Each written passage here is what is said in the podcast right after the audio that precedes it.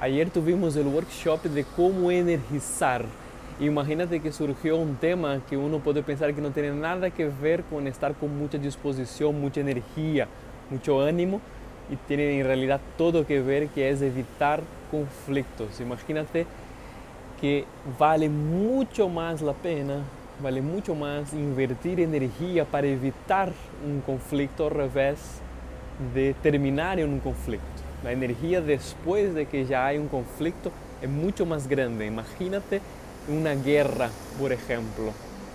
Es mucho más energía que se pierde, vidas, etc., con una guerra, con el conflicto ya establecido. Entonces, es mucho más inteligente buscar de todas formas, siendo como líder, líder o liderado, buscar evitar un conflicto.